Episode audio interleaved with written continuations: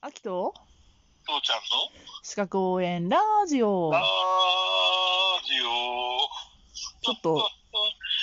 ごめんね、前回もまた調子乗りすぎて、それ後ろが切れたけど、なんかあの昨日と一昨日に引き続いて今日も後ろをなんか破らんようにちょっとオープニングを短めにしてみましたはい。じゃあもう、とにかく前回のやつは、西綿と粉塵だけ気をつけろよっていう、それだけだね。はい。 じゃあ早速今日の行こうぜ。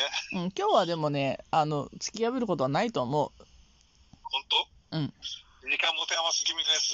う、うん、でも昨日やったやつ、はい。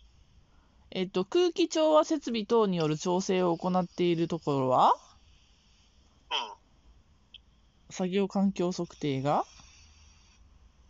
はいはいはい。あったね覚えてる、あったねもう昨日で俺はついエネルギーを使い果たしてるぞ。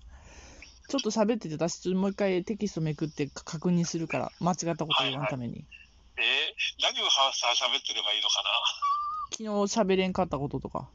えー、昨日喋れんかったことっていうのは基本的にはだから、あのー基本こういうものはあのー役所として、えーある程度基準っていうのはほぼ一定なものなので、えー、と保存期間は3年を基準にしてより後遺症とかが残りやすいものだけが長くなっています特に石綿は40年これに気をつけろっていう、ねうんそういうことかな、うんあと、うん、あの本当にその体の被害が大きいものは1ヶ月うんとか半半月に1回っていうふうになってるけど、基本はだから半年で考えればいいよっていう、そこに、そこに規則性を自分なりに見出すのが一番いいと思いますっていうことだね。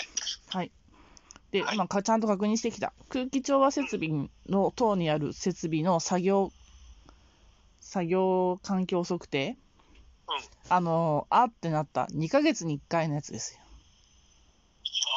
あ、はいはいはいはいはい。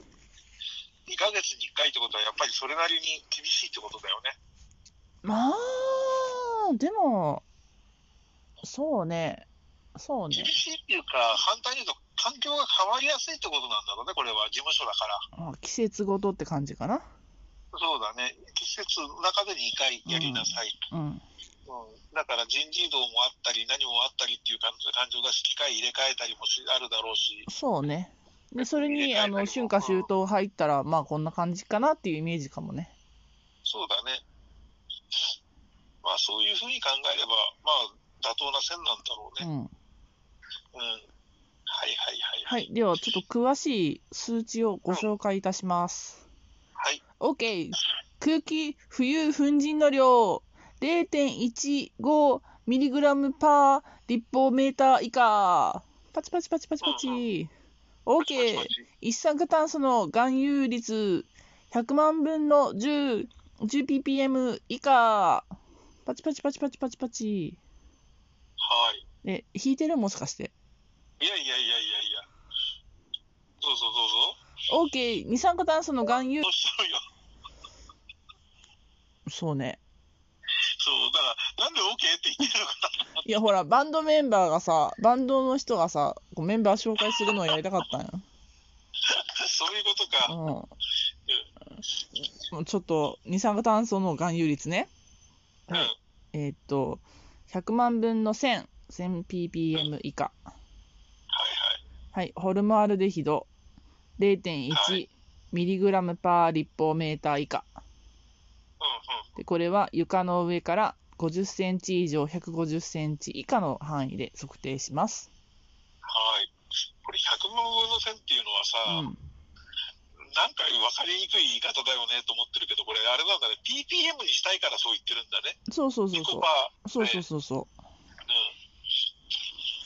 あーややこしいやつだね。う。うん、はい、で室内の気流は毎秒0.5メートル以下。はい、室内の気温は17の17度以上28度以下。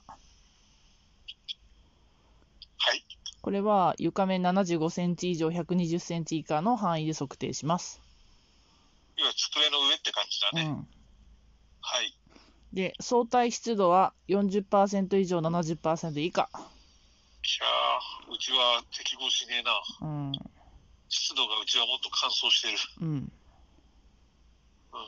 まあこれね、空気調和設備っていうのは、こう、えーっとね、空気の浄化、温度調整、湿度調整、流量調整する設備のことね。はいはいはいはい。まあ、これが入ってないとこもあるんでね、そうだうね。ん。ちょっと、まあ、そういうとこにはなったら、そういうとこになったと思っとかなきゃいけんね。うん。事業所次第。そっうんか、でも、確かにな、でも、結構息苦しい会社あるからね、あの、雰囲気じゃなくて、本当になんかここに二酸化炭素溜まりがあるんじゃねえのっていう感じの、うん。うん、みんなの排た息がここに溜まってきてんじゃねえのっていうところがあるからね。まあね。うん。あの、何、換気されないでよどんでるようなところ、うんうん。これは、ちょっとなんとかしてほしいよね。うん。うんまあ、仕事だからね。まあそうそう、だから仕事の環境としてさ、うん。ね、あの室内の気流が0.5セン5メートルか、だからうん50センチ毎秒で、うん。うう動かうあのに抑えなきゃいけないのはいいんだけど、ゼロは嫌だよね。まあ、そっか、父ちゃんいやあだんっまてり早さい、とね、うん、父ちゃんだってさ、何もしなくても扇風機当てたい人じゃん。そうよ、うん、だから余計嫌なんじゃないそう、だからもう、そのねっとりした空気は絶対苦手、うん。真冬でも扇風機欠かしませんよ。うん。冷房しろとは言わないけれど、そこまでの贅沢は言わないけれど、うん。うん、だからあのバルミューダの扇風機のさ、うん。あの超微速で、うんあ。の空気が遠くに届きますっていう、あの扇風機は画期的で、あれ高いけど買っちゃいましたからね、そっか。すごい、あの、10畳ぐらいの部屋でも、あれを回してるだけですごい、うん、快適です。うん。うんあれに、あの、何、あのサーキュレーター使って空気を動かしてると、本当もう快適だね。あ、本当。うん。その代わり自分でやっぱり当たると不快に感じる時もあるから、かあのあーあ当たっても感じない程度のか空気の動きっていうのが一番快適だって最近分かってきた。まあ、そういうことだよね、要は。うんだからさ、うんうん。こう、まあ、強い環境負荷のある環境って大変だけど、事務所的な環境の人も、一応こういう則があるんだよっていうのは、知っといて損にはならないと思うんだな。そうだね。特にこの中だとやっぱり一酸化炭素では全部一緒なんだけど、ホルマルデヒドっていうのはどうなんだろう。これが多いから何か不快に感じるっていうことはあるのかな。知らないうちに体蝕まれるのはあっても。えーっと、 ごめん、覚えてない。忘れた。これは多分でもアレルギーだよね。うん。あのーホルマルアルデヒドだとかゆかゆさが出たりなんか多分そんな風な話だったと思うんだけれど、うんうん、まあとにかくさ、うん。まあ、敏感な人はこういうのにも反応しちゃうし一酸化炭素二酸化炭素は本当にもう命の危険感じるところだし、うん。うん、どれもこれもやっぱり大切だよねっていうか本当にだからその仕事を効率よくしたいならうん。環境は大切だよ。うん。うえっとね、ホルマールデヒドはね、今、ググった。ん、生体防御機構が、うん、うんえっと、だから、えっと、アミノ酸や生体異物を代謝する際に、うんあ、違う、内内因的にそう、なごめん、間違った。人体への影響。えっと、濃度によって粘膜の刺激性とした急性毒性があり、